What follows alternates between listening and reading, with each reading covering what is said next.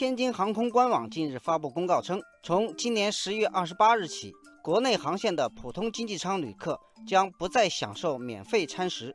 旅客如有就餐需求，可以通过以下三种方式购买：一、提前四十八小时登录天津航空官网购买；二、添加微信服务号进行购买；三、在飞机上购买。商品分为三十七元和九十九元两个价位。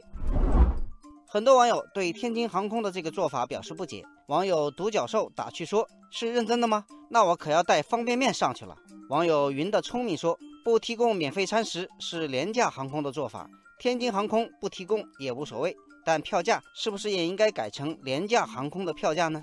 网友青春物语说：“这么一对比，川航是真的好，餐食提供两种以上的选择，全程不限量供应土豆、玉米、馒头、面包、辣椒酱等等。”当然，也有很多网友对此表示能够接受。网友一米阳光说：“其实国内的航班上最好是全部取消餐食，只给饮料和零食就可以了。从最北端飞到最南端也就几个小时而已。如果需要餐食的，单独收费，预定即可。”网友纯正苏打水说：“美国国内航班上经济舱就不提供餐食，只免费提供饮料。经济舱托运一件行李要收费二十五美元。”公务舱和头等舱旅客可以免费托运两件行李。网友早睡早起说：“天下没有免费的午餐，天上没有也很正常。”事实上，飞机餐的确不是免费的午餐。在飞机上，无论是做一份猪肉饭还是牛肉面，对于航空公司来说都是一笔不小的支出。根据海航控股二零一七年的财报，去年餐食成本为十五点二三亿元，占营业成本的百分之二点九四。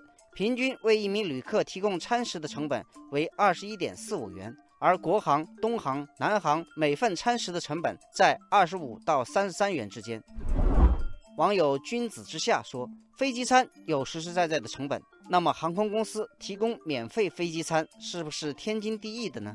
网友鉴湖之水说：“飞机餐一般都包含在票价里，其实本来就不是免费的。”很多人为了赶飞机都会错过饭点，航空公司应该提供这种服务。